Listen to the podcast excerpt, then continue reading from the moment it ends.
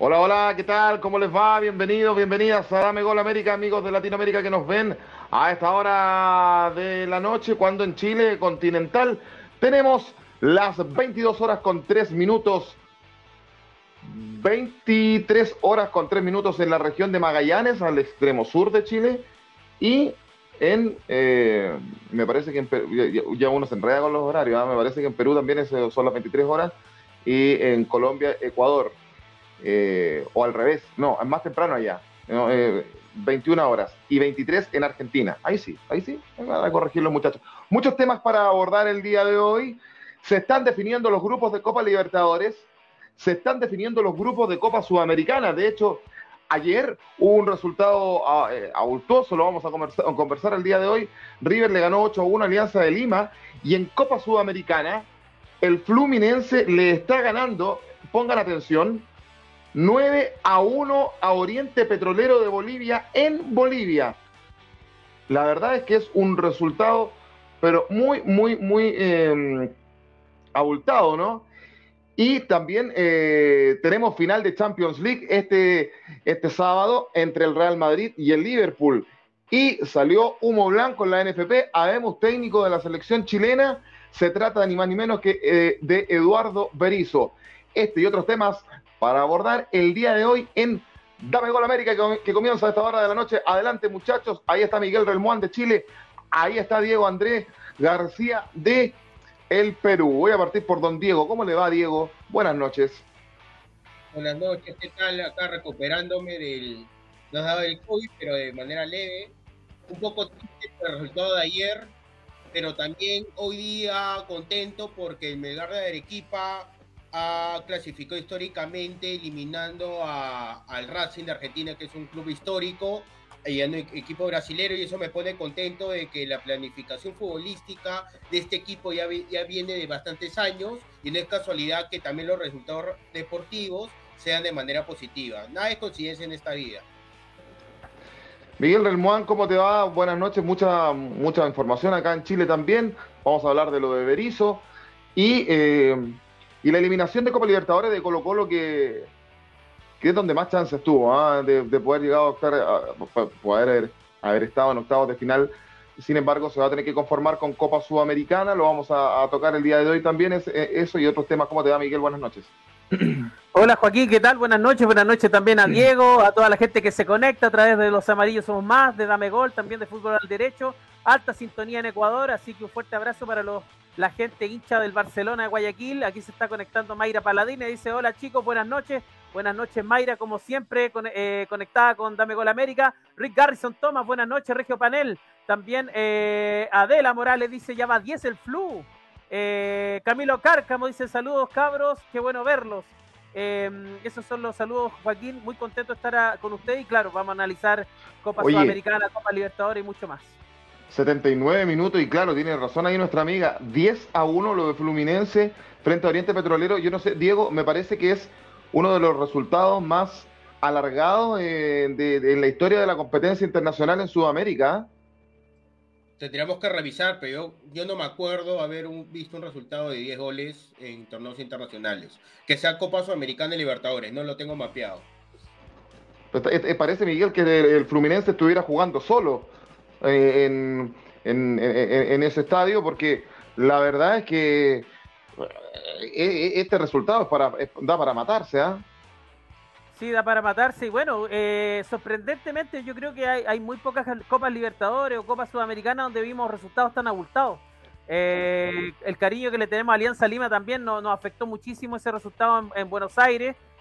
también del Emelec, archirrival del Barcelona, metió siete al Independiente Petrolero de, Bolivia, así que resultados tenísticos, por decirlo de alguna manera, eh, que da para analizar muchísimo qué está pasando ahí en esos equipos, qué, qué, pasa en el fútbol, si los equipos son fiel reflejo de lo que pasa en sus selecciones, y, también del tema central, muchachos, que no hay que perderse de, vista. Eh, Kylian Mbappé no, eh, despreció al fútbol sudamericano. Eh, y, y, quiero que también entremos en esa dinámica asociada a estos resultados tenísticos también a la diferencia entre el fútbol europeo y el fútbol sudamericano.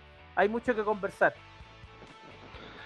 Sí, Mbappé se queda en el PSG, es nuestro tema central el día de hoy, y, hace declaraciones, perdón, eh, bastante polémicas con relación al fútbol sudamericano, donde dice los europeos competimos o algo así y los sudamericanos no. Sería bueno, muchachos, decirle a Mbappé que vaya un día a jugar a La Paz, a más de 3.500 metros de altura, que vaya a jugar a, no sé, donde juega Always Ready, que si bien no está ocupando su estadio, pero en el alto son casi 4.000 metros de altura. Sería bueno, sería bueno decirle, claro, a Mbappé que vaya a jugar a Quito, a la altura, 2.000 y fracciones metros más con clima eh, tropical, que vaya a jugar al calor de Barranquilla, que venga acá a Chile a jugar a Calama, qué sé yo. Sería bueno, sería bueno decirle a Mbappé eso. Y, y sería bueno decirle a Mbappé que viaje más horas de lo común, porque tú en Europa en tren, en vehículo, estás de un país a otro en, el mismo día y no tiene que viajar los kilómetros que, que tienen que viajar los jugadores sudamericanos para competir acá en la, en la región. Eh, ¿Qué te parecieron las declaraciones de Mbappé, Diego?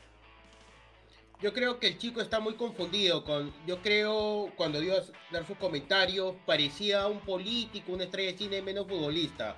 Lamentablemente, los tiempos han cambiado. En el tema de los deportistas eh, profesionales, se han sobrevalorado más, cuestan más, cuesta más que un Zidane ahora, cuesta más que un Titi Enrique, un Ronaldinho, que un Ronaldo Nazario, que un Maradona en su oportunidad. Entonces, eh, estamos destruyendo estos equipos Estado, ya sea el City, el PSG, están destruyendo el fútbol en el tema económico, el, eh, vulnerar el PF financiero y lo demás. por parte de las declaraciones de Mbappé, la verdad es parte de la inmadurez, creo yo, de su edad, de tener ya tanto poder, de que te llame todos los días el presidente de Francia para que renueves con el PSG, a sabiendas de que se vienen unos Juegos Olímpicos en París de 2024 y que quieren que Mbappé sea la cabeza de, esos Juegos Olímpicos. Eso hace que confunda, ¿no? Muchas veces eh, el, tema futbolístico. Y yo creo que las personas que opinan sin saber y que son ignorantes de un tema hablan cualquier cosa, ¿no? Se nota que Mbappé no ve, evidentemente, las clasificatorias Sudamericana, no ve la Copa Libertadores, no ve la Copa Sudamericana, porque a mí de verdad me, me gustan estos torneos internacionales. Puede haber goleadas como la de ayer, pero mayormente los partidos son muy competitivos y friccionados, ¿no? Yo no creo que a que Mbappé le dejen jugar libremente como juega en, la Ligue One, ¿no? Que una más y le pasa la forma roja. Entonces, eh, yo creo que el chico está un poco confundido y, y tiene que aterrizar, ¿no? Lamentablemente eh, se creen dioses, ¿no? Con toda la coyuntura que obviamente eso, eso atrae, ¿no? Eso alrededor. ¿Qué te pareció a ti, Miguel? Ahora sí, me, pareció un falta de respeto Mbappé. Claro, ganó un mundial, el muchacho es muy joven, concuerdo con lo que dice Diego, pero de fondo también eh, él vive una realidad donde se enfrenta a equipos como, eh, no sé, Azerbaiyán, eh, San Marino, que con todo el respeto que se merecen sus selecciones, pero acá en Sudamérica hay 10 equipos, hay 10 selecciones y se la juegan del todo por el todo. De repente sale un Bolivia que va al Mundial de Estados Unidos, hay que ir a la altura de La Paz, sacar esos puntos. Es complicado también en eh, Argentina y Brasil, obviamente estar un, peldaño arriba a nivel de selección, sin lugar a dudas, pero Colombia, Perú, Chile, Paraguay, Uruguay, se la juegan por todo, por el todo, y, es, equitativo el nivel eh, futbolístico en Sudamérica más que en Europa. En Europa hay muchas selecciones, le dan más cupos. Eh, el tema traslado, estoy de acuerdo, eh, es una facilidad para ellos. son otros los dineros, los montos que se manejan en Europa, pero la eliminatoria sudamericana, dicho por todos los expertos, digamos, durante muchas generaciones, son las más complejas del mundo. Y, me gustaría que le pegaran un, un tapaboca Ecuador, eh, eh, Brasil, Argentina, Perú, a, estos europeos porque a veces se nos agrandan.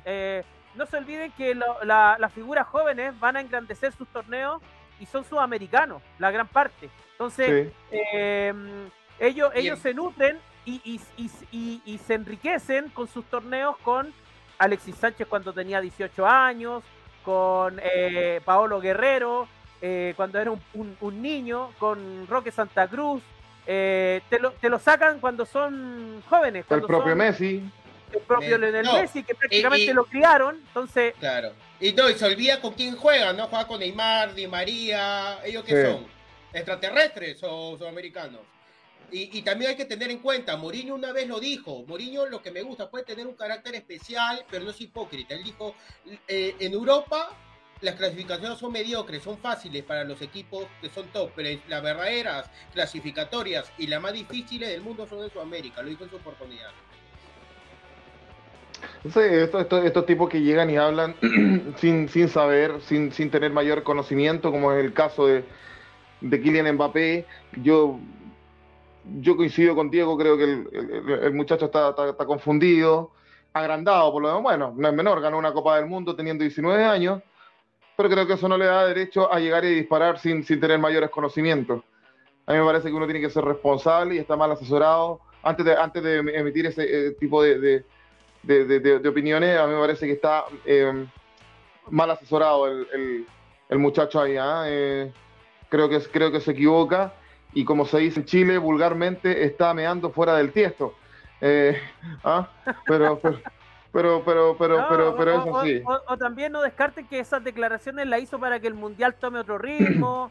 ya se viene próximamente la final entre Italia y Argentina en Wembley el próximo miércoles. Entonces, claro, un poquito de, quizás recibió un billetito de los, de los cataríes por ahí, Mbappé, y se tiró esa para que el Mundial tome algún ritmo, porque falta harto y, aparentemente tiene que darle un poquito de picante este próximo mundial.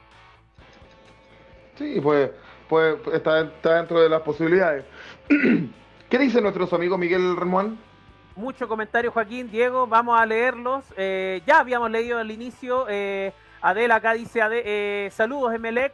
Rick Garrison Thomas dice, resultados escandalosos de hoy y el de River ayer, pareciera que jugaron FIFA.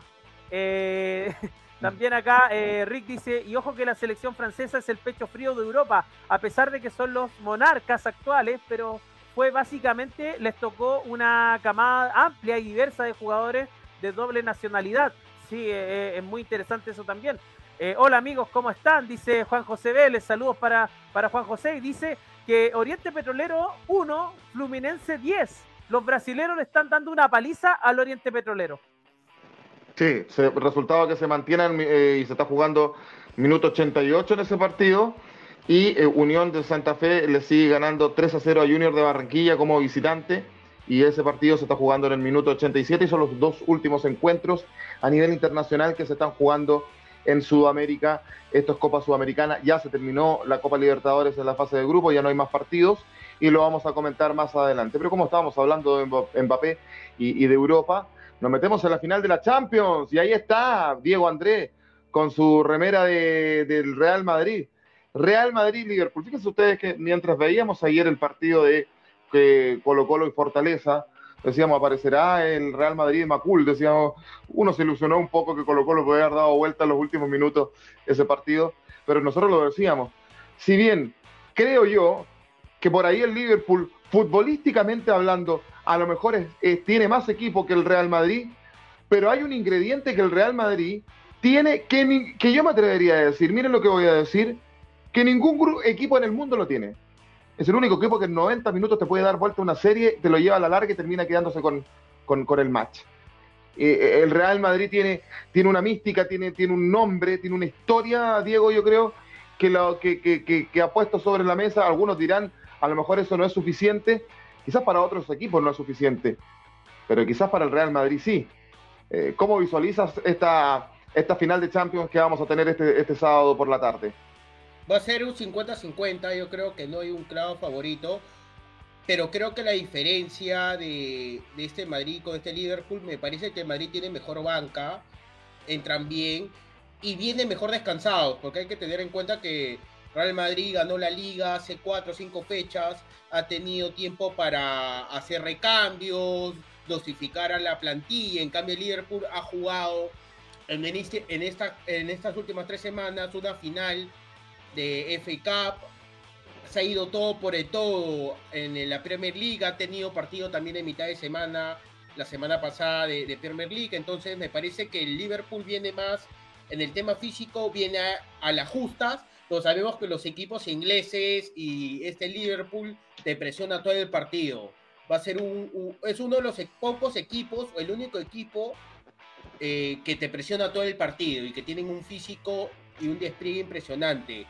Eh, yo me voy por el Madrid, yo creo que va a ganar la Champions. Eh, no sé si en los 90 minutos, pero yo creo que viene muy motivado. Es más, Madrid se juega mucho, Madrid se juega el prestigio. Eh, tiene un, hay un, tema ya hace tiempo con conflictos con los jeques, con el PSG, con la UEFA, que siempre apoya evidentemente a, los, a los equipos de estados. La final va a ser en Francia. Eh, hace una semana o hace unos días el jugador en Brema de Francia y que estaba sonando en Real Madrid hace un año y que se estaba trabajando para ese fichaje, le ha rechazado no. Eh, para mí le han humillado al Madrid, que creo que no se merecía este tipo de respuestas y los insultos que hubo en el, en el estadio del PSG. Entonces, todos estos ingredientes hacen que el Madrid tiene que ganar sí o sí porque si no va a haber una burla que han perdido una final encima en la casa de, Mbappé, entonces yo creo que Madrid tiene que ganar sí o sí y vienen tranquilos. Yo veo que estos jugadores han jugado eh, mucho, su, eh, es su quinta final, sería su quinta Champions. Eh, Tony Kroos jugó en el Bayern también una final, también sería su quinta final y si la gana su quinta Champions. Entonces estamos hablando que muchos jugadores harían historia con hacer si ya, tenían cuatro, ahora van a tener una manito. Entonces, yo creo que hay muchos jugadores históricos que, si bien es cierto, eran leyendas de Madrid, se puede elevar mucho más esa leyenda con el Club Blanco, ¿no? Así que es muy interesante lo que puede ocurrir este sábado.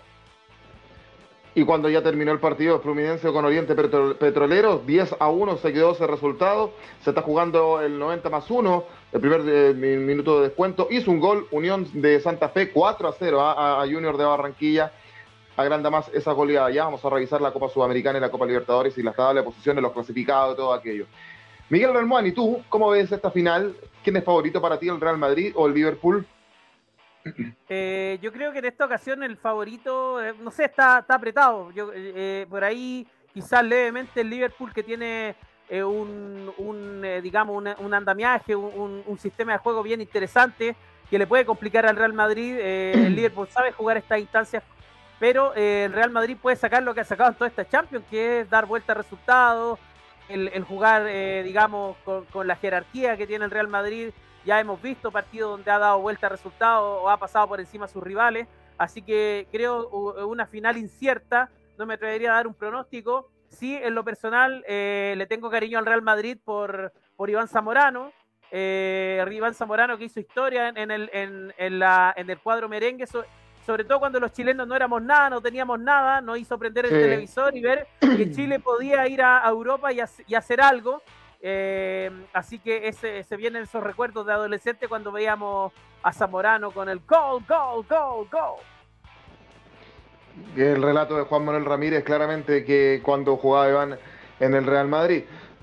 Va una final que está abierta, es una final que, que, lo vamos a estar eh, eh, vamos a estar pendientes. A mí me toca trabajar a esa hora, pero ahí no vamos a estar pegando una escapada para ver cómo va ese, e, e, ese, ese cotejo. Algunos dicen incluso, y se los quiero preguntar a ustedes, ¿Es más atractivo una final de Champions que una final de, Mundial o no? Porque alguien por ahí decía que este, este, partido, la final de Champions, incluso comercialmente vendía más que la final del Mundial. No sé qué tan así es. ¿Es así, Diego? Lo que leí decía que eh, justo estaba leyendo un libro, Derecho Deportivo. Ahorita no me acuerdo el número, que, pero sí, que la UEFA genera más ingresos que un Mundial. ¿ah? Tiene más patrocinadores, más derechos televisivos, pagan más. No me acuerdo el número, pero sí, sí, sí hay datos sobre eso. Eh, ¿Cuál es una mejor final? Es que depende. Eh, depende de, las circunstancias, ¿no? Y qué final sea, ¿no? Esa final Croacia-Francia, no sé, me dejó un sabor amargo, ¿no? No, no una final como Francia como Francia-Italia en el 2006, dependiendo de la final. Yo creo que el Mundial lo esperamos cada cuatro años, así nuestra selección no esté clasificada.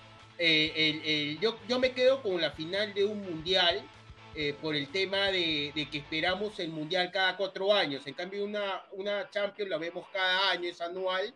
Evidentemente están los mejores jugadores del mundo y de diferentes nacionalidades, pero yo me quedaría por el Mundial, por el tema del himno, la identidad con tu país o, con, o, con, o con nuestros amigos sudamericanos y porque la espera es más, es más alta, ¿no? Y para clasificar al Mundial y acá en Sudamérica tenemos que matarnos entre todos, son 18 fechas a morir, entonces por, por, ese escenario sudamericano yo me quedo con un mundial. Si yo fuera europeo, obviamente prefería la Champions, ¿no? Porque la clasificatoria en Europa es un chiste, ¿no? Y para ti, Miguel, ¿qué es más atractivo, una final de, de Champions o una final de Mundial?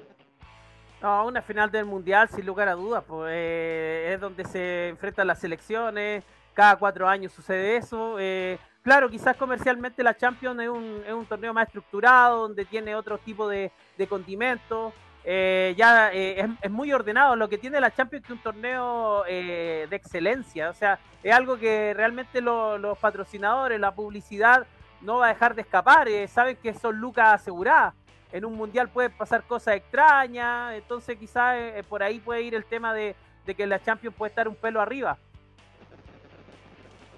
Sí, lo, eh, eh, lo más probable, ¿ah? lo, más probable. Y nuestros amigos están opinando muy activamente, como siempre, Miguel. Sí, muy activamente, Joaquín. acá Rick Garrison dice esta final se vive con de manera diferente para Liverpool, para eh, porque varios de los jugadores finalistas de 2018 vivían, eh, vivirán esa venganza, ese plato que se sirve eh, mejor frío. Y lo mejor de todo es que Sergio Ramos no está.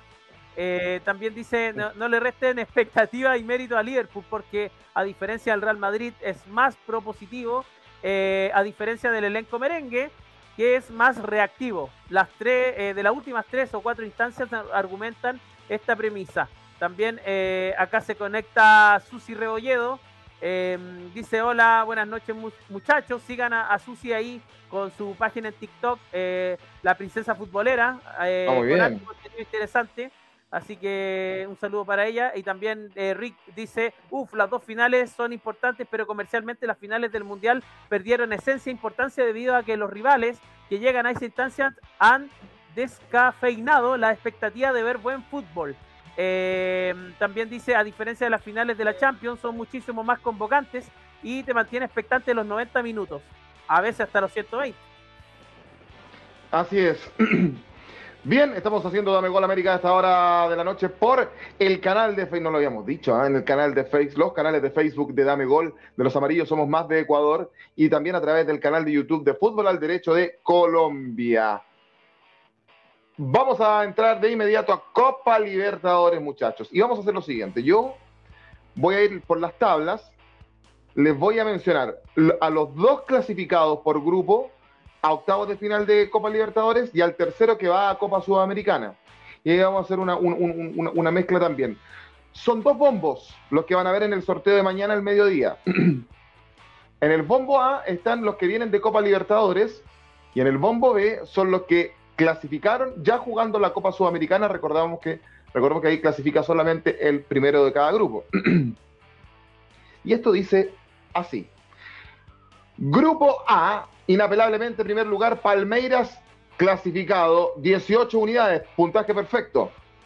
Segundo, el Emelec de Ecuador con 8 puntos, octavo de final de Copa Libertadores.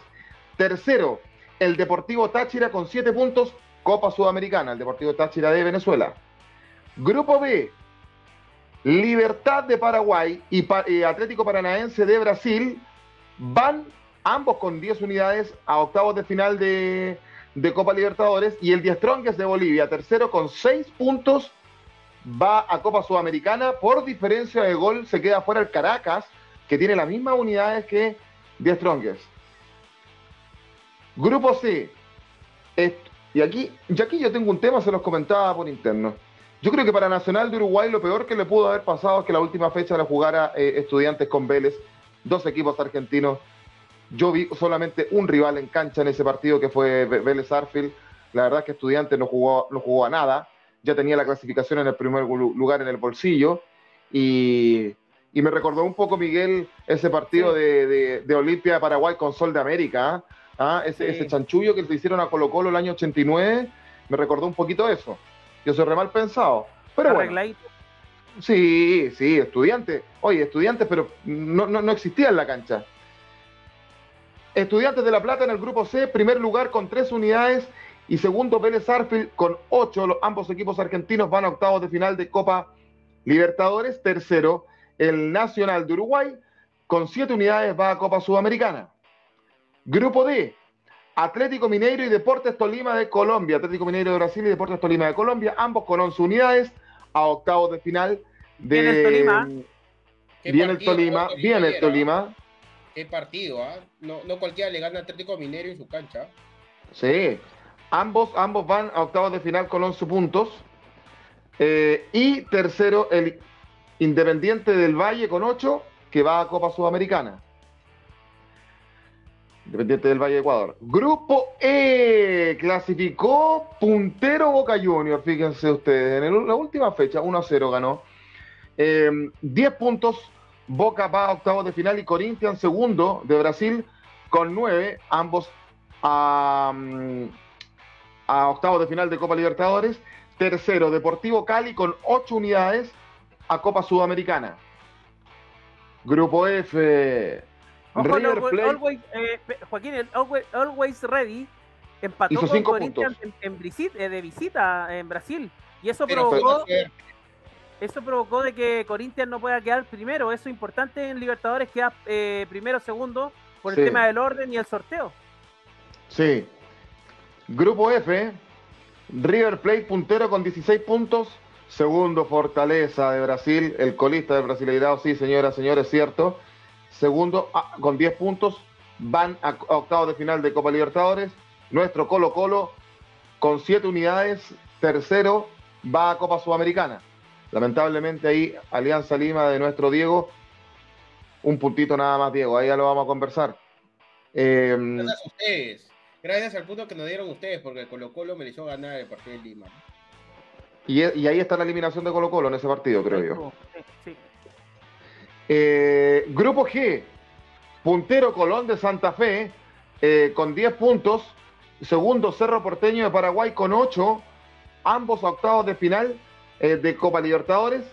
Tercero Olimpia de Paraguay, por diferencia de gol con Cerro Porteño con ocho puntos. No le alcanza para clasificar a octavos de final de Libertadores, va a Copa Sudamericana.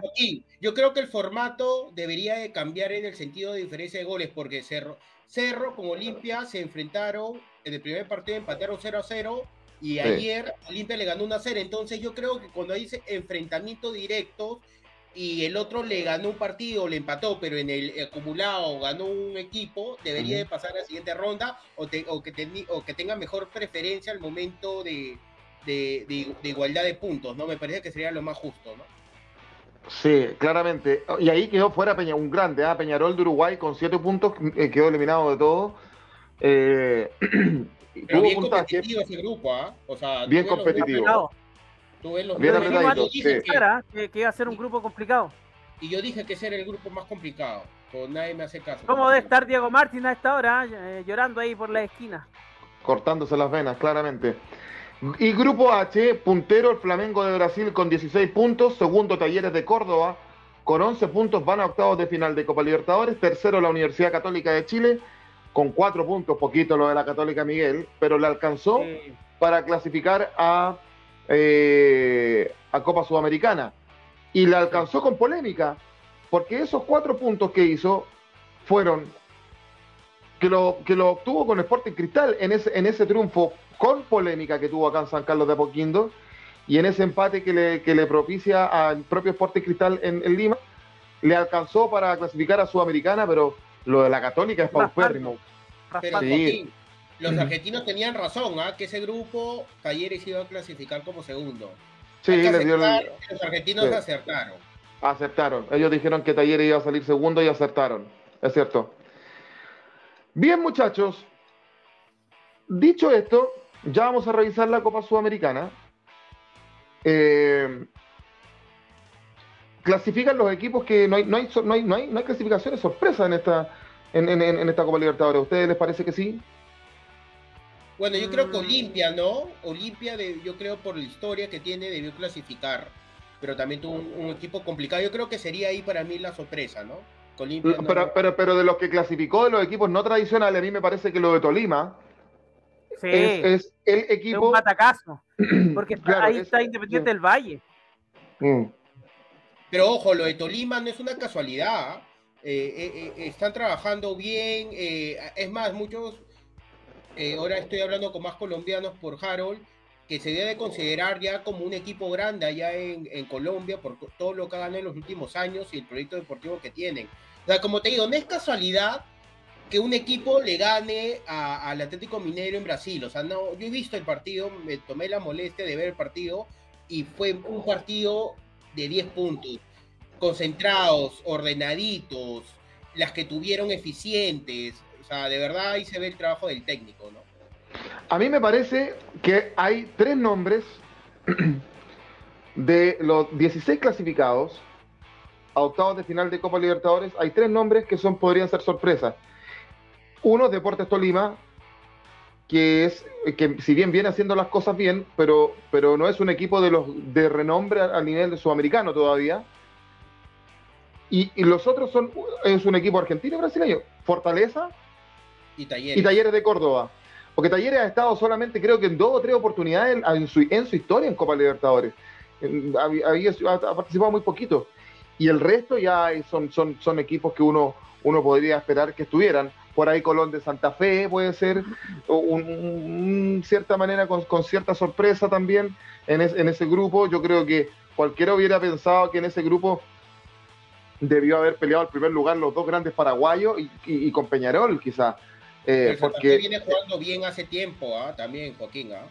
O sea, no es casualidad. De repente a nivel internacional, el, el Colón de Santa Fe no sea de renombre, pero lo que está haciendo en el fútbol argentino es, superlativo. O sea, por eso digo, no, es coincidencia estos resultados. Para mí en el fútbol puede haber un resultado que te pueda atinar como estos bolivianos que tengo ver que vi el partido y la verdad fue un milagro que no, no hayan perdido, pero, pero mayormente los resultados se dan con lo que con tu proyecto deportivo y a lo que juegas. no, no, no, para mí no hay sorpresa en ese sentido.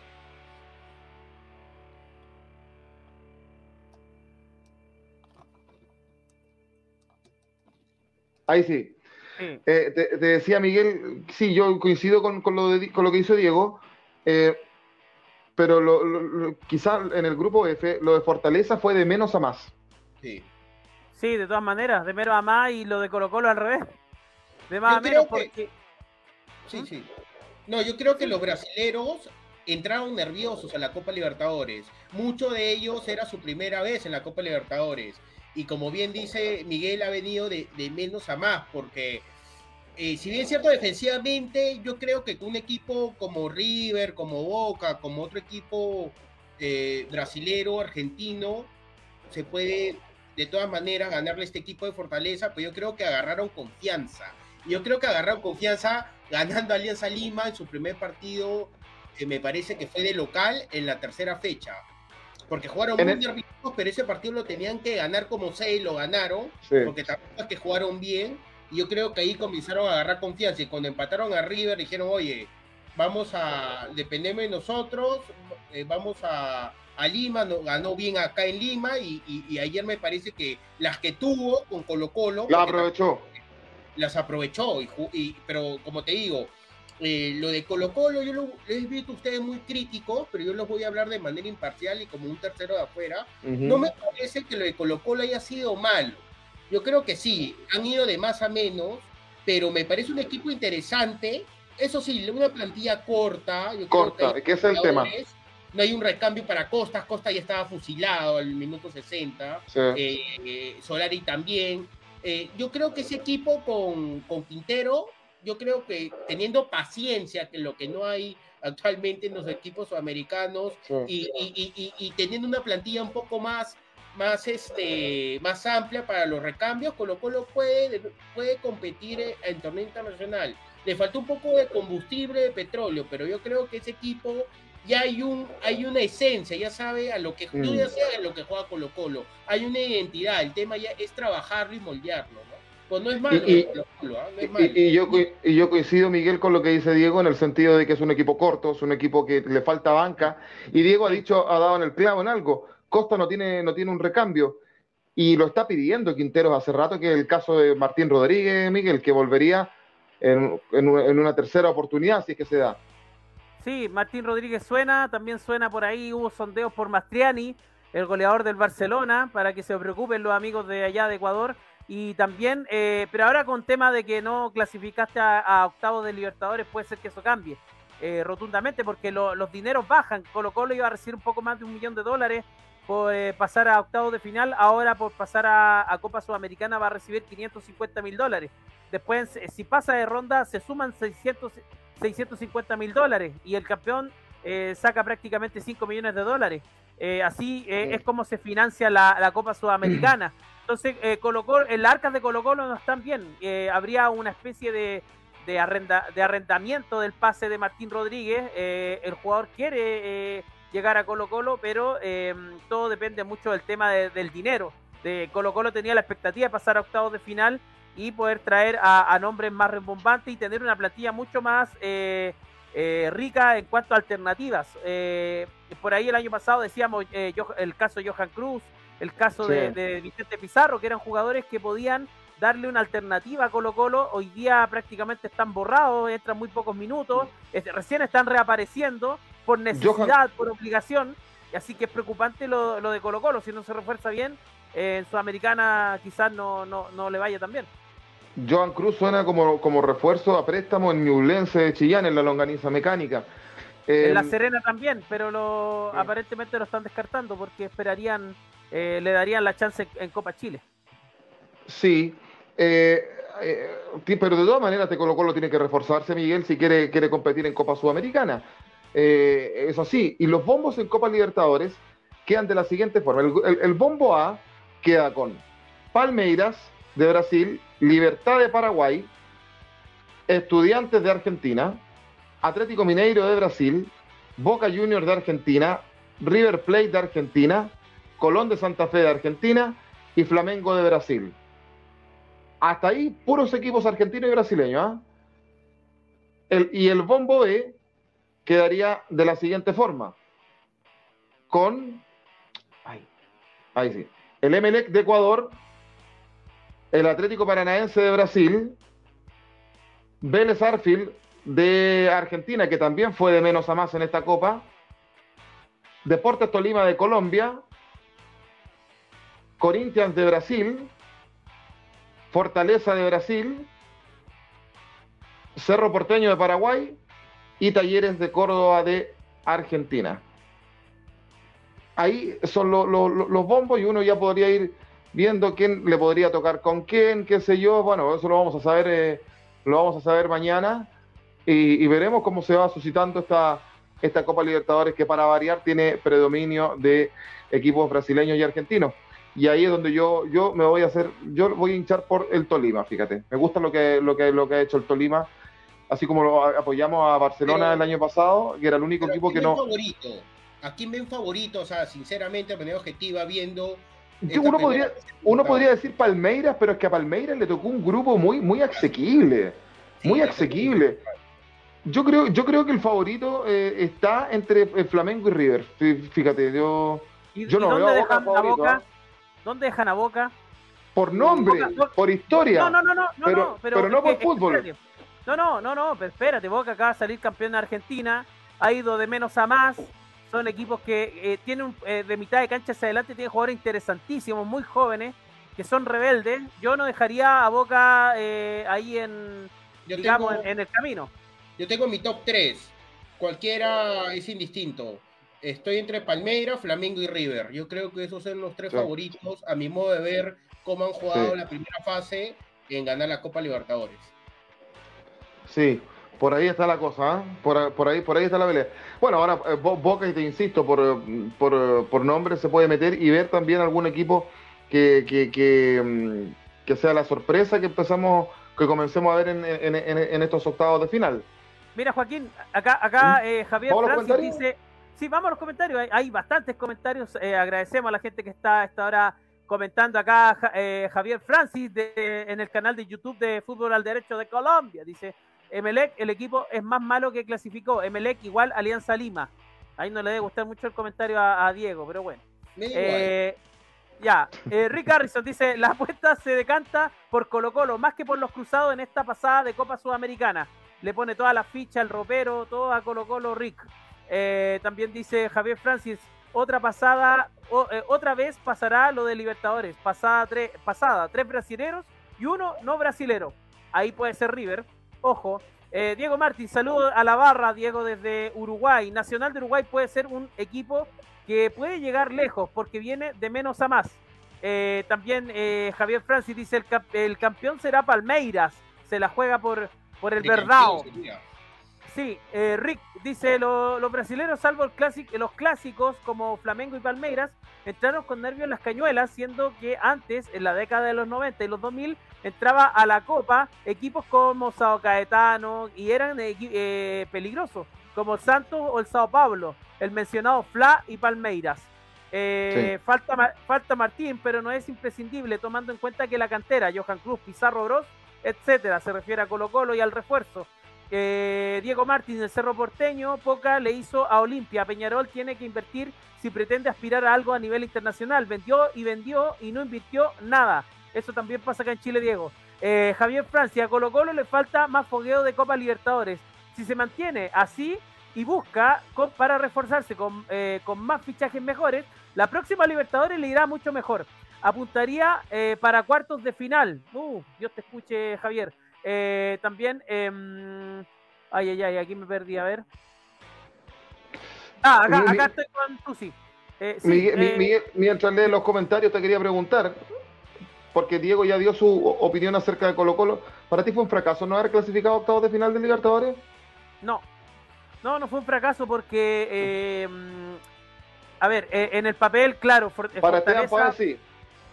Sí, que Pavé es un, jugador ganador, le gusta ir para adelante, obviamente la expectativa de los jugadores siempre es más alta, pero hay que ser realista, Colo Colo tiene un equipo corto, eh, estuvo peleando el descenso, no hay que olvidarse de eso, despojarse de eso, aunque no descendiste es difícil, y finalmente Colo Colo termina siendo una campaña que era lo que en, el cálculo los colocolinos esperaban, pasar a Copa, a Copa Sudamericana por lo menos.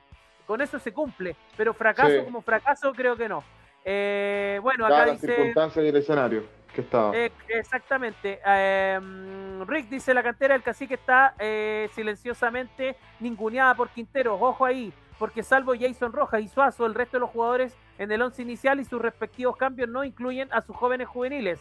Eh, también dice Javier Francis, el Mineiro eliminará a River de nuevo. Eh, Rick, ojo con que Boca solo juega con la historia. Es como el concierto de Bon Jovi, solo va a escuchar los clásicos.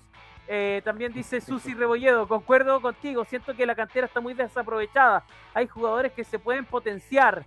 Diego Martín dice, en materia, en materia de fútbol, Peñarol está en el debe se debe destacar el, en rugby y básquetbol, que es finalista en América. Y en Uruguay, en el campeonato local, está en la pelea del campeonato apertura, junto a Liverpool, a Deportivo Maldonado y a Nacional. Jorge, eh, acá estoy con Jorge Ormazábal. Eh, buenas noches, amigos de Dame Gol América. Un gusto escuchar opiniones eh, en todos los torneos sudamericanos. Saluda a Diego, Miguel y a Joaquín. también dice Rick, pero lamentable se están desaprovechando por el DT. Susi dice Rick Garrison toma, además está muy difícil que lleguen refuerzos, tiene que sí o sí tomar opciones desde la cantera. Eh, también acá tenemos a Diego Martín, dice, le cuento que la barra vengo eh, del curso de árbitro de fútbol infantil, por eso he estado ausente. Buen programa, compañeros, como siempre. Eh, vamos a tener un futuro árbitro acá, ojo. Mira. sí. Susi Rebolledo, no hay, no hay plantel para escoger. Los jugadores no están aún como para un torneo como Libertadores. Fue lo que comenté igual en mi canal. Eh, espero que así sea. En Sudamericana las cosas mejoren. Hay un, interesante diálogo entre Rick Harrison y la princesa futbolera en los comentarios, entre, entre los dos también debatiendo. Ese es un poco la, idea de, este espacio, de, este programa. y antes de pasar a Copa Sudamericana, yo le quería preguntar a Diego, ¿qué va a pasar con esta alianza? una imagen polémica, su DT riéndose cuando iban 8-0 abajo, 8-1. Bueno, no sé si esa, esa foto sea verdad, no me consta, pero es un futuro incierto, es un futuro desagradable. Eh, muchos dicen de que el técnico debe de renunciar. En realidad, solamente ha dado la ha dado su carta de renuncia el gerente deportivo, que se la tienen que aceptar, pero no se sabe nada. Ningún, mm. ningún, ningún representante de club ha salido a dar una conferencia de prensa. O sea, no, los únicos que han, han dado su declaración después del partido en el aeropuerto fue Hernán Barcos y Yosemir Bayón, que es el capitán del equipo. Es un futuro incierto, yo creo lo, lo que está pasando en Alianza es lamentable. Eh, acá eh, hay mucho subnormal que se ríe de, de, un resultado negativo, pero que sus otros equipos también no compiten en Copa Libertadores. Es como que es como que cuando te burlas de tu compañero porque ha jalado y tú también has jalado el curso. ¿no? Es un poco tonto, ridículo que nos burlemos entre nosotros, porque a la final el que se burlen nosotros son los, son los, es el periodismo, los hinchas de, de, los equipos exteriores. Ellos son los que realmente se burlan de nosotros. Entonces, eh, aparte de esos comentarios desatinados de muchas personas que lamentablemente conozco y no tienen un razonamiento y un panorama completo, que en realidad ningún equipo peruano compite, salvo excepciones, como lo vamos a ver en, en Copa Sudamericana, salvo excepciones, es una nueva realidad de que ese dinero que, en Alianza y Caja, porque todos los años va a torneos internacionales, ¿en qué se invierte el dinero, no? Eh, evidentemente se nota que no se están invirtiendo en menores, el club no ha renovado la infraestructura, no hay, no hay campos de, de, concentración, es más, Alianza tiene que alquilar un, un, campo deportivo para entrenar, entonces, ¿en qué se invierte esa plata que genera que genera el club, ¿no? Alianza es el que más taquilla vende, el que, el que más camisetas vende en el país, eh, el que más abonados tiene, el que más ingresos por patrocinios tiene. Entonces, ¿qué se hace con ese dinero? Plata hay. O sea, eso, evidentemente, este, este, este, esta institución es donde más plata ha tenido en toda su vida institucional. Así se la pongo.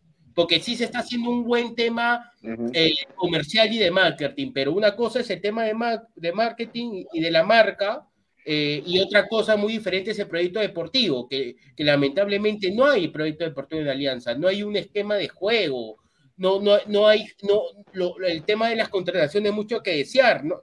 También he escuchado, evidentemente, que muchos futbolistas de renombre no vienen a, a, la liga peruana por un tema de que si vienen acá ya nunca más van a tener un repute en su, en su vida futbolística, pero eh, yo creo que con, teniendo una buena inversión y, y, apostando en las menores, en Alianza no ha debutado ningún menor, ninguno de, de las menores, solamente Cornejo, pero de ahí ya no se me ocurre otro más, en la Copa Libertadores. Entonces, hay que apostar por las menores. Cuando nosotros nos quejamos, ¿no? Los equipos brasileños, los equipos argentinos, que, que FEPLE financiero, hermano, la única manera para contrarrestar esta ventaja que nos, nos llevan los equipos brasileños y argentinos es en menores. Es en la venta de jugadores. Sí. Es lo único. Y la paciencia, ¿no? Y tener un proyecto deportivo, porque evidentemente los resultados no vienen a la noche a la mañana. Acá somos en Sudamérica sí. desesperados con los resultados. Se puede competir y poco a poco, y poco a poco tener buenos resultados. Lo, única, lo único que yo quiero es que Alianza no me importa si, si no campeono 20, 10 años, hermano, pero yo quiero competir en torneos internacionales, no da vergüenza, que eso me, me interesa, porque a nivel, a nivel, a nivel local estamos bien, si ganamos nuestra este, victoria seguida, pero a mí qué me sirve esto, si me meten mucho en Argentina, a mí qué me sirve.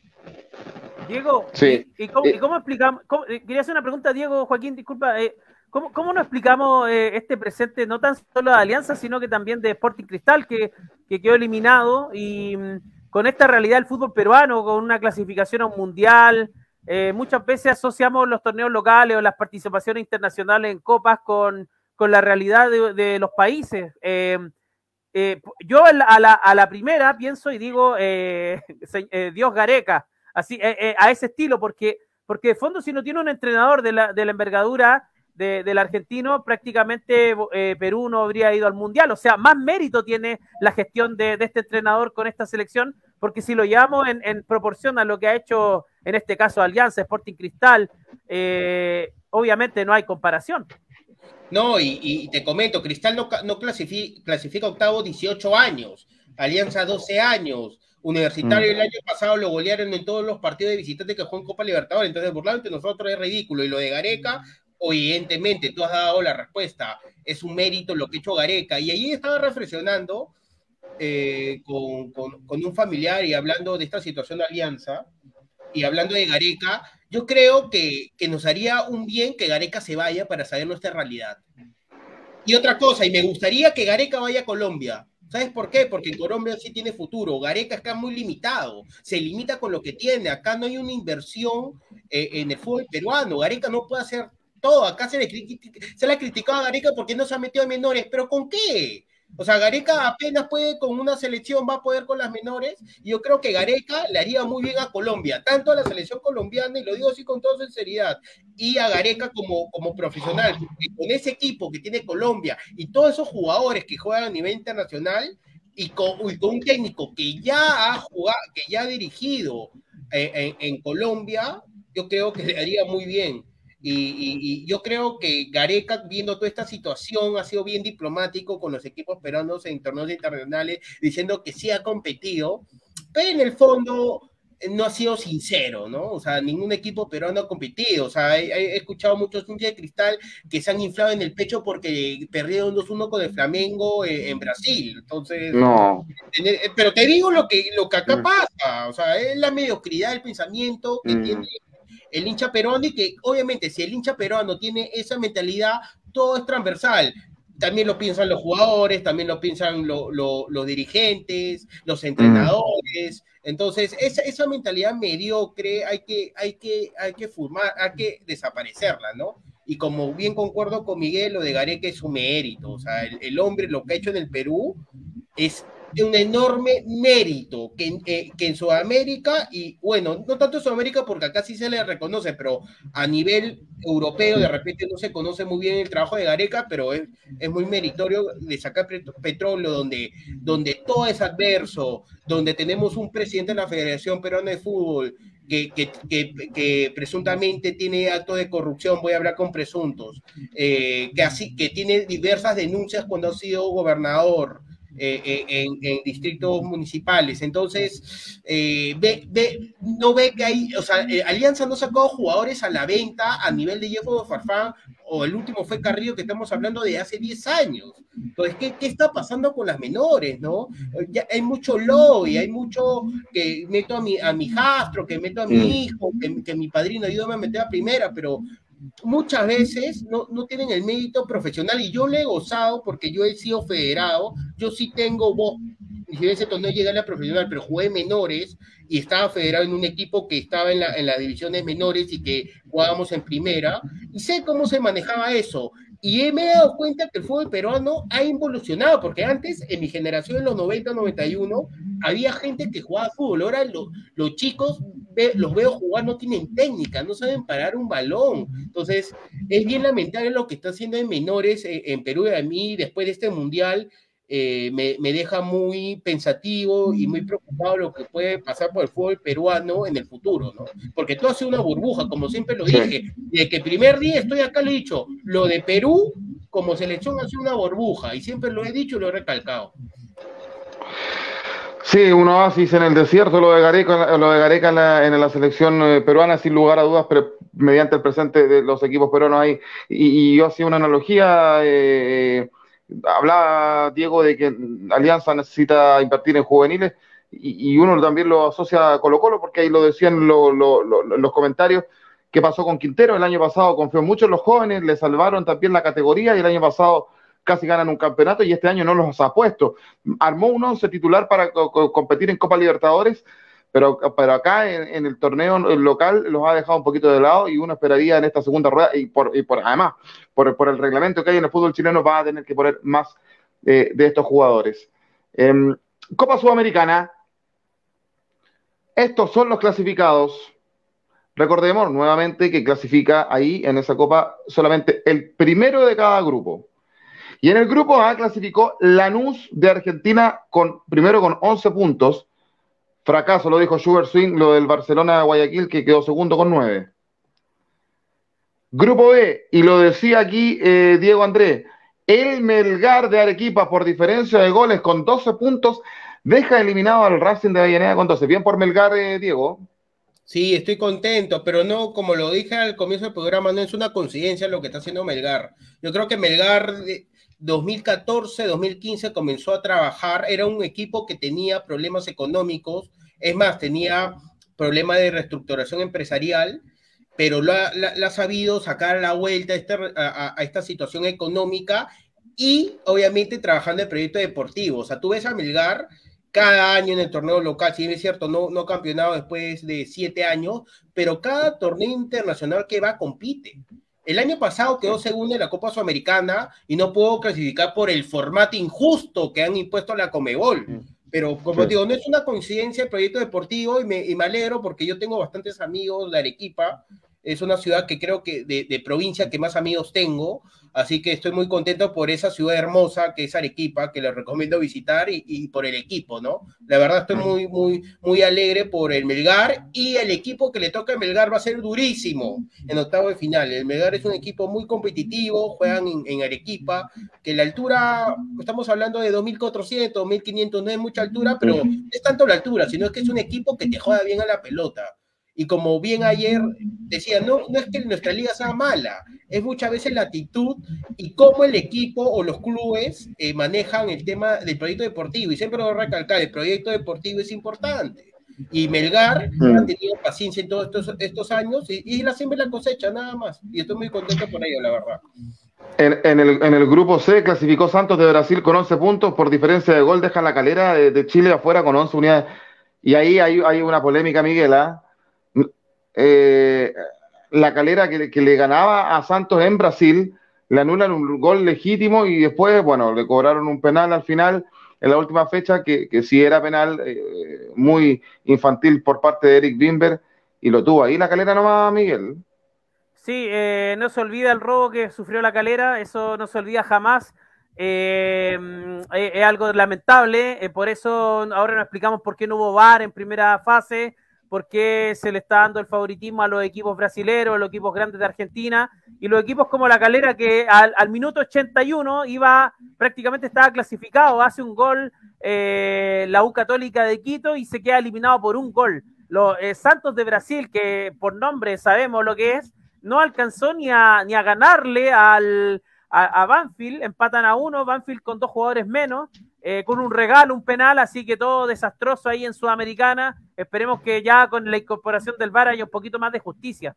Eso es lo que esperamos todos, porque vienen partidos complicados, vienen rivales, rivales difíciles, y, va a estar eh, muy interesante esta Sudamericana, un torneo distinto. Por ahí eh, también hay que decirlo que mm, es muy injusto este formato de, Copa Sudamericana y, lo, le pasó, y lo dice la calera, hizo un torneo espectacular, un torneo bueno, con muchos puntos, Creo que alcanzó 11 mm. o 12 puntos y no, no quedó clasificado. 11 puntos y no quedó clasificado. Algo, algo insólito en estas alturas de la vida. Ya en este eh, queremos copiarlo todo a los mm. europeos. Bueno, copiémosle, no sé, las cosas buenas, pero no podemos tener un equipo segundo con 11 puntos fuera de un torneo. Sí. Pero en Europa no es injusto porque juegan 16 de final y clasifican los dos primeros.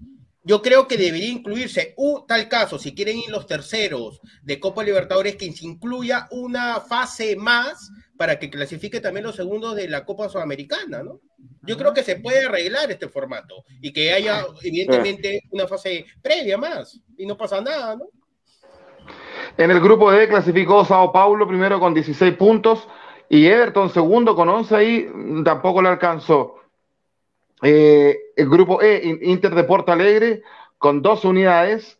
Grupo F, Atlético Goianiense de Brasil, que dejó fuera a Liga de Quito, con 13 puntos clasificó. Y en el grupo G, aquí está la sorpresa, el Nobel equipo Ceará de Paraguay, con puntaje prácticamente perfecto, 18 puntos, dejó fuera Independiente de Avellaneda, 18 puntos del equipo paraguayo, que tiene muy poquita edad no tiene muchos años de trayectoria. Eh, eh, el, Ceará de Brasil. Es de, Brasil y yo, ah, yo lo confundí con Guaireña de Paraguay, tiene toda la razón. Ceará de Brasil, que no es un equipo de tradición tampoco. Mucho equipo brasileño, muchachos, ¿ah? mucho equipo brasileño.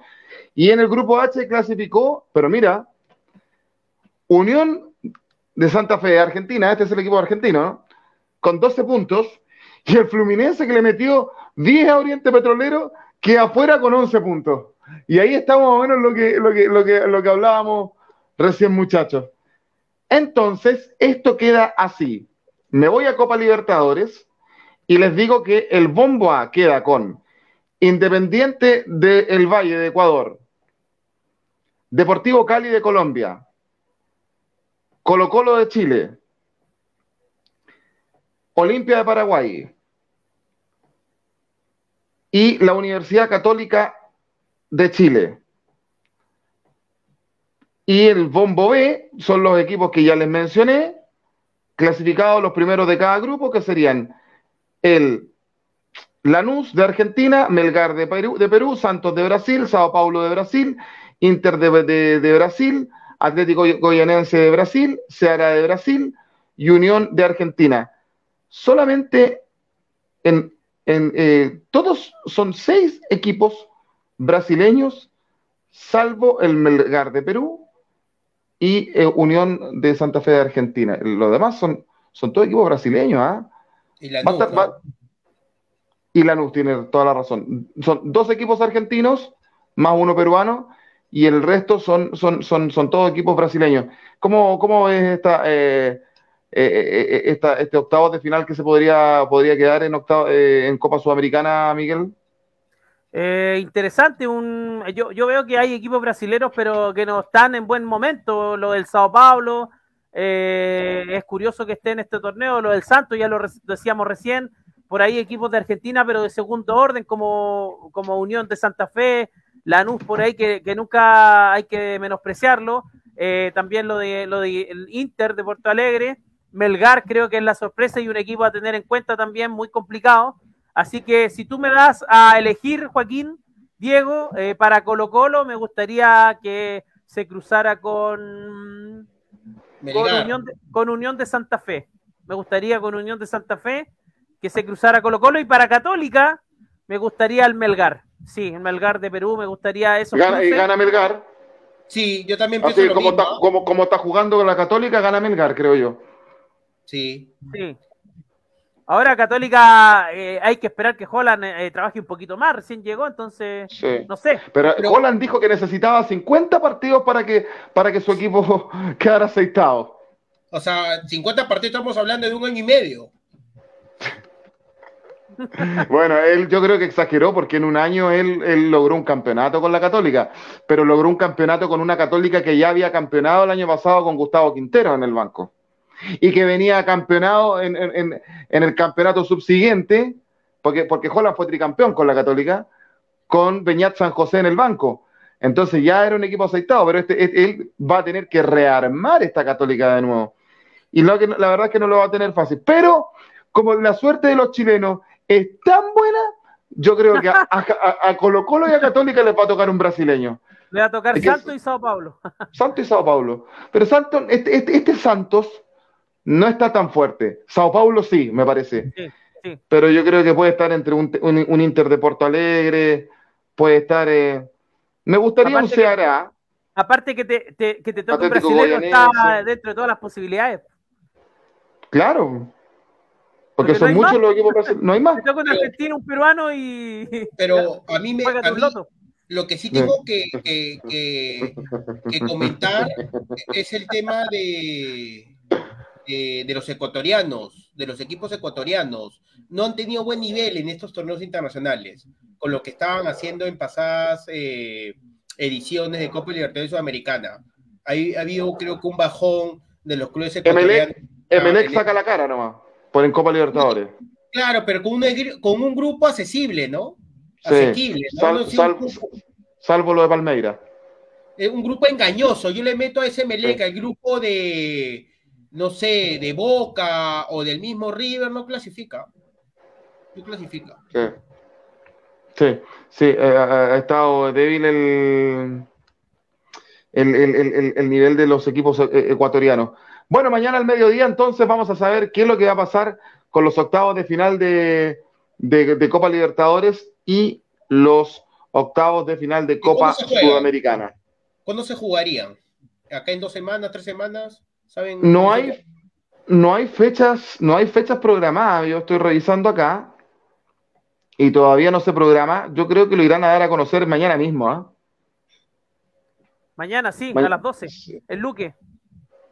Sí, sí, yo creo que, yo creo que ya en este otro mes, en junio, porque, porque, porque estos torneos tienen que estar terminados en octubre este año, por el Mundial. Exactamente. Eh, comenzando noviembre, no más que eso. Porque recordábamos que la Libertadores terminaba en noviembre en un principio y la Sudamericana en diciembre. el año pasado, el año pasado terminó la Sudamericana antes. en, octubre debiesen terminar los torneos, estos torneos internacionales por el, por el, por el Mundial. Y vamos a ver la suerte de los equipos en este caso. Eh, chilenos, Colo Colo Católica, uno tiene más esperanza en Colo Colo por lo mostrado. Eh, el representante peruano, que es el Melgar, y eh, Ecuador pone sus ojos en el Emelec, en Copa Libertadores, y en Independiente del Valle, en Copa Sudamericana. En Colombia los ojos están puestos en el Tolima, en, Copa Libertadores, y el Deportivo Cali en Copa Sudamericana.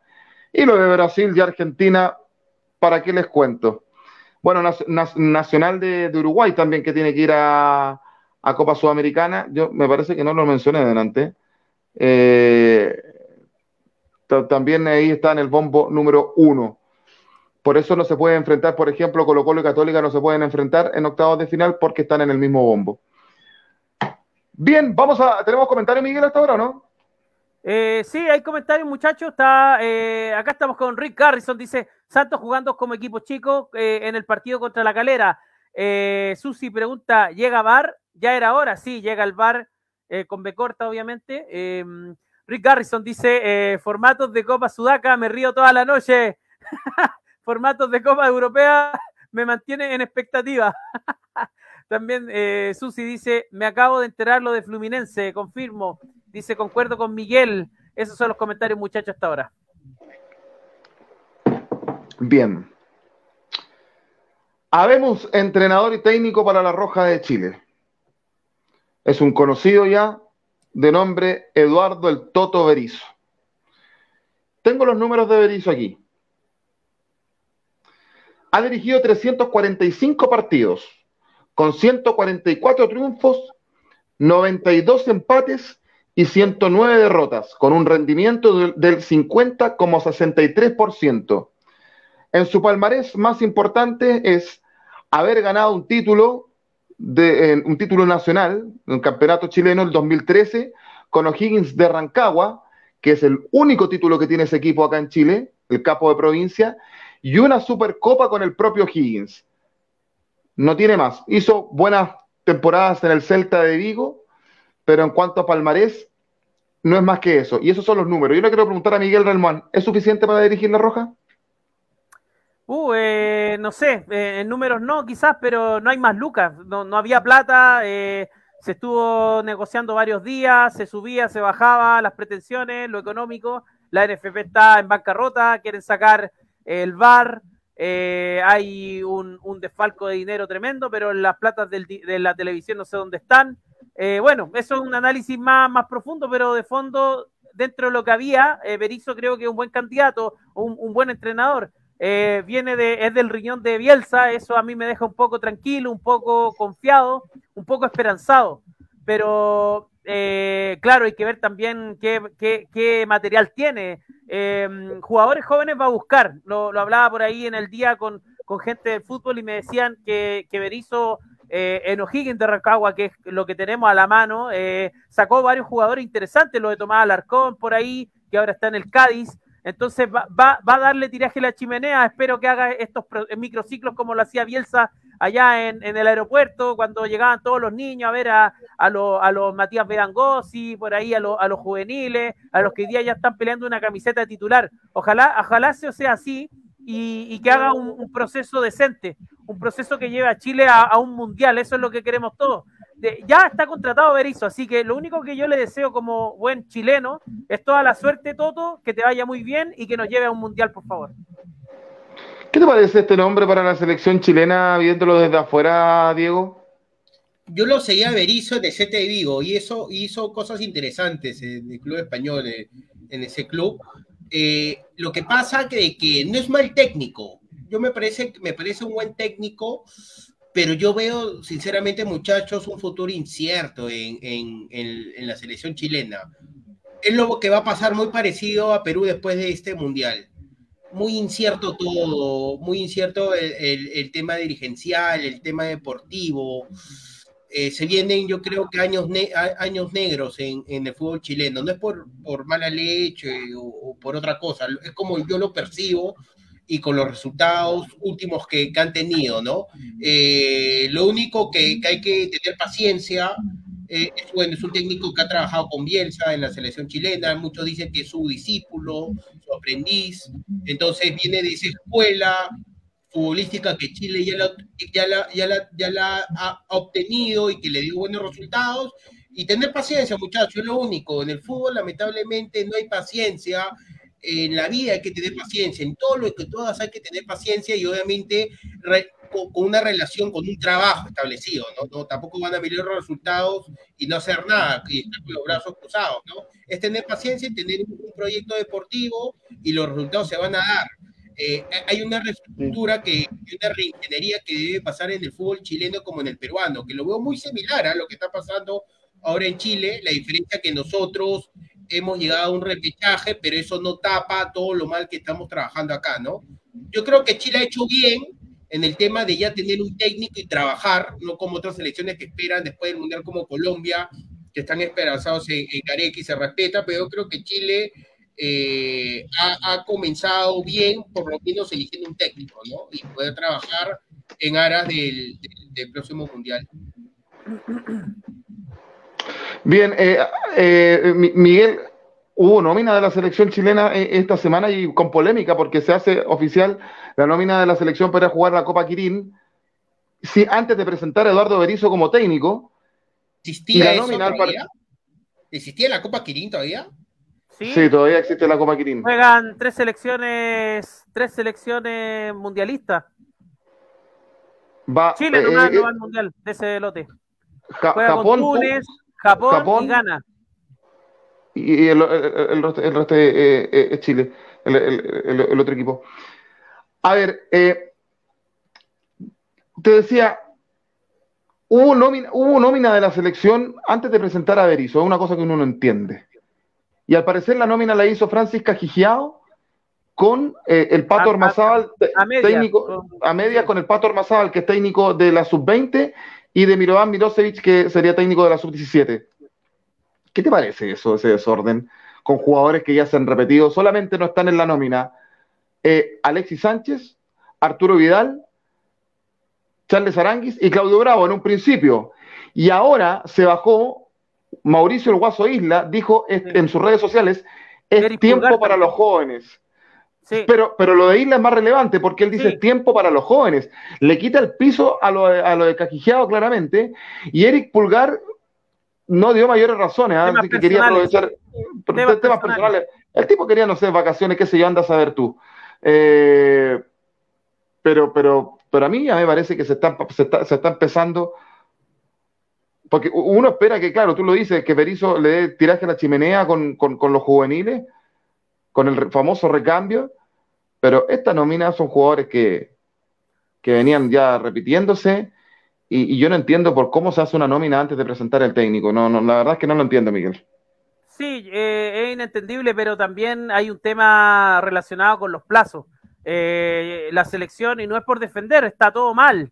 Ya lo decía Diego, se viene, se vienen temporadas oscuras para Chile, pero, pero de fondo eh, había que dar una nómina porque este torneo ya, ya se va a jugar pronto y, no podían esperar al, entrenador, lo confirman entre medio.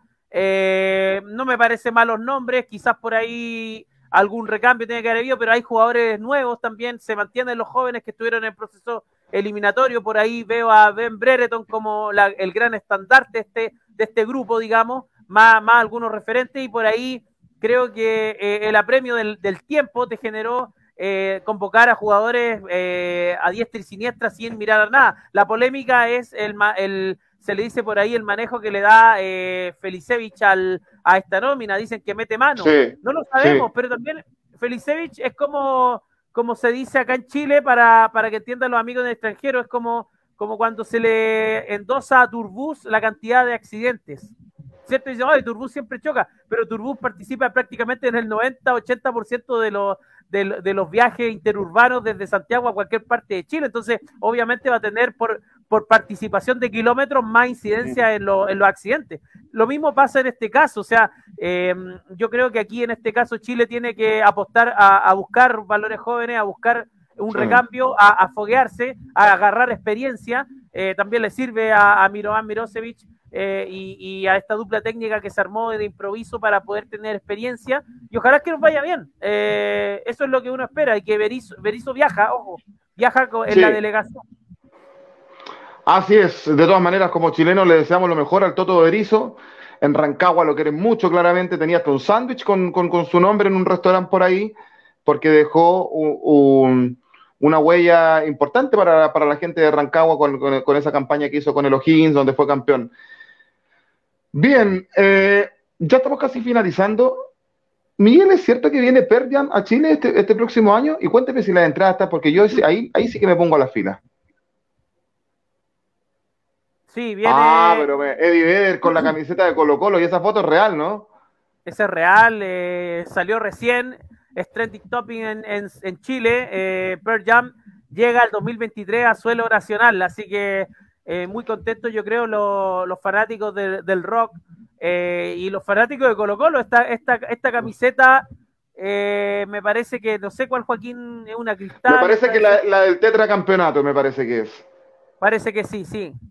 Y bueno, acá, acá Jam es una banda que siempre eh, es del paladar de, los chilenos, digamos, sobre todo de, gente entendida y que le encanta este rock. Aquí Rick, que, he entendido en esto, dice, se viene Per Jam el 2023 junto con Sir Paul, eh, McCartney, en febrero del 2023. Yo, yo, yo a Per Jam tengo que ir a verlo. Yo, yo la verdad que no soy mucho de ir a ver música porque las entradas son suculentamente caras hay que romper el chanchito, pues, Joaquín. O sea, bien duro eres tú, ¿no?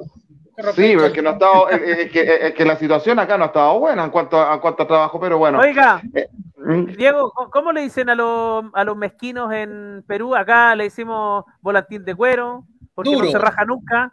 Duro, eh, duro. Traje torero. Traje torero, volantín de cuero. no seas duro, Joaquín. Joaquín seguro es taca o tacaño también se le dice. Tacaño. Tacaño, sí. Oye, en Colombia le dicen. Con la, con, la, con, la enamorada nomás, ¿ah? En Colombia le dicen No, con ella no, con ella no. Ella no puede decir eso. Sí, no. No, y es bien consciente también de, de, lo que uno puede gastar, qué sé yo. Le mando un saludo a todo esto, Sofía. Eh, bien. Decir que em, bueno, no, hay que ir a ver a Pearl y decir que lamentablemente hoy día tuvimos el, fallecimiento del baterista del grupo Yes y el tecladista de Depeche Mode. Y es una, es una pérdida bastante grande ahí, ¿ah? Yo, a mí me gusta mucho Depeche Mode y lamentablemente ya tuvieron la pérdida de su eh, primer integrante. Em, lamentable por, por lo demás. ¿Qué dicen nuestros amigos antes de finalizar, Miguel? Eh, bueno, acá eh, tenemos a Rick Garrison, dice Felicevich, le preguntan por las nóminas algo obvio y él responde como chiste de bombo fica, miente, miente, aunque te estén pillando, miente. también dice, también dice, eh, se viene Perjama en 2023, ya lo comentamos, también Perjama a esta altura debería sacar carnet y postular al IFE. expliquémosle a, la gente. Explique, Miguel, Miguel explique, Explíquele, explique usted, Miguel, qué es lo que es el IFE, que le explique a Diego y a los amigos de Latinoamérica. El IFE es el.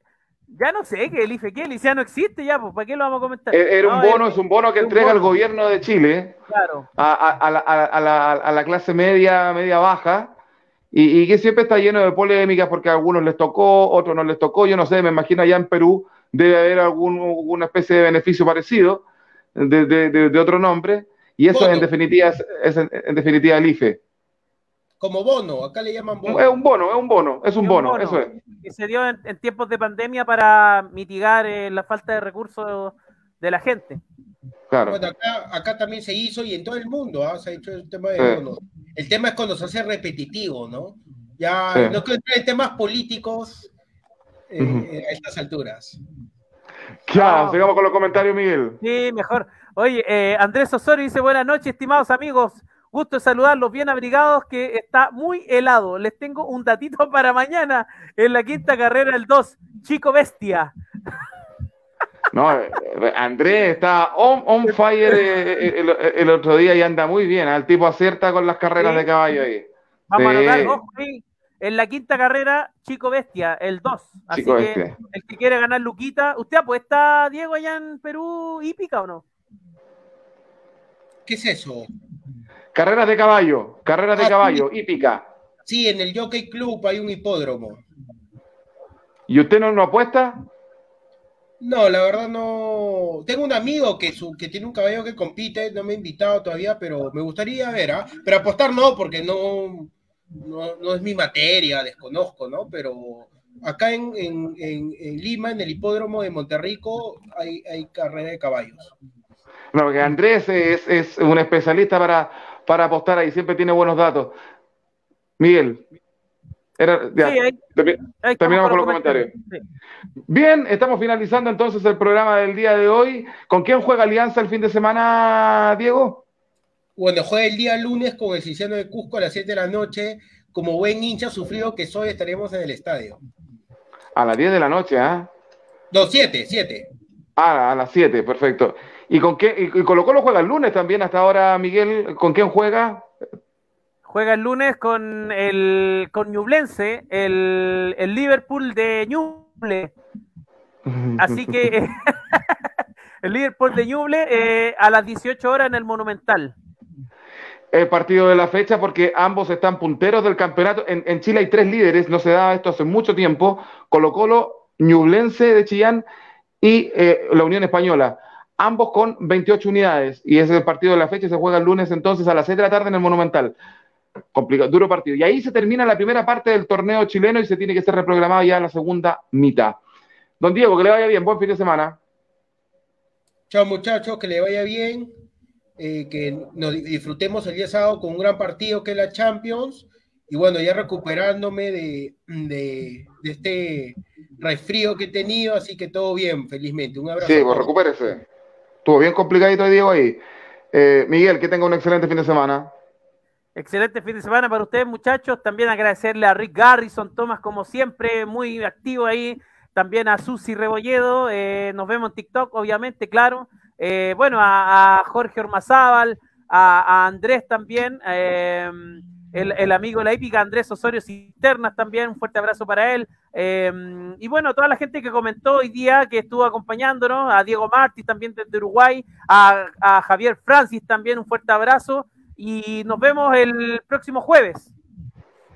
El próximo jueves, entonces, con Dame Gol América, vamos, siempre va a haber eh, temas para, conversar y vamos a ver, mañana vamos a saber los, las llaves de octavos de final de Copa Libertadores y de Copa Sudamericana y vamos a saber la fecha de cuándo se van a jugar esos partidos. Em, todo aquello lo vamos a tener la próxima semana. Y, el lunes junto a Miguel, sí, Diego. Y, también nos olvidábamos que me parece que el miércoles, creo que cae miércoles primero de junio, va a ser la final de la Supercopa entre, entre Argentina e Italia, ¿no? Vamos a tener resultados, ¿no? Y la vamos a tener y lo vamos a comentar el día jueves en Dame Gol América, por supuesto. Y el lunes nos encontramos con Autopase, son las 20-30 horas, hora chilena, junto a Miguel Renmoan y el cierre de eh, la primera rueda del Torneo Nacional de Chile. Que estén muy bien, que les vaya bien. Sigan en nuestras redes sociales. Buenas noches. Ha sido Dame Gol América. Chau, chau, chau, chau, chau, chau, chau.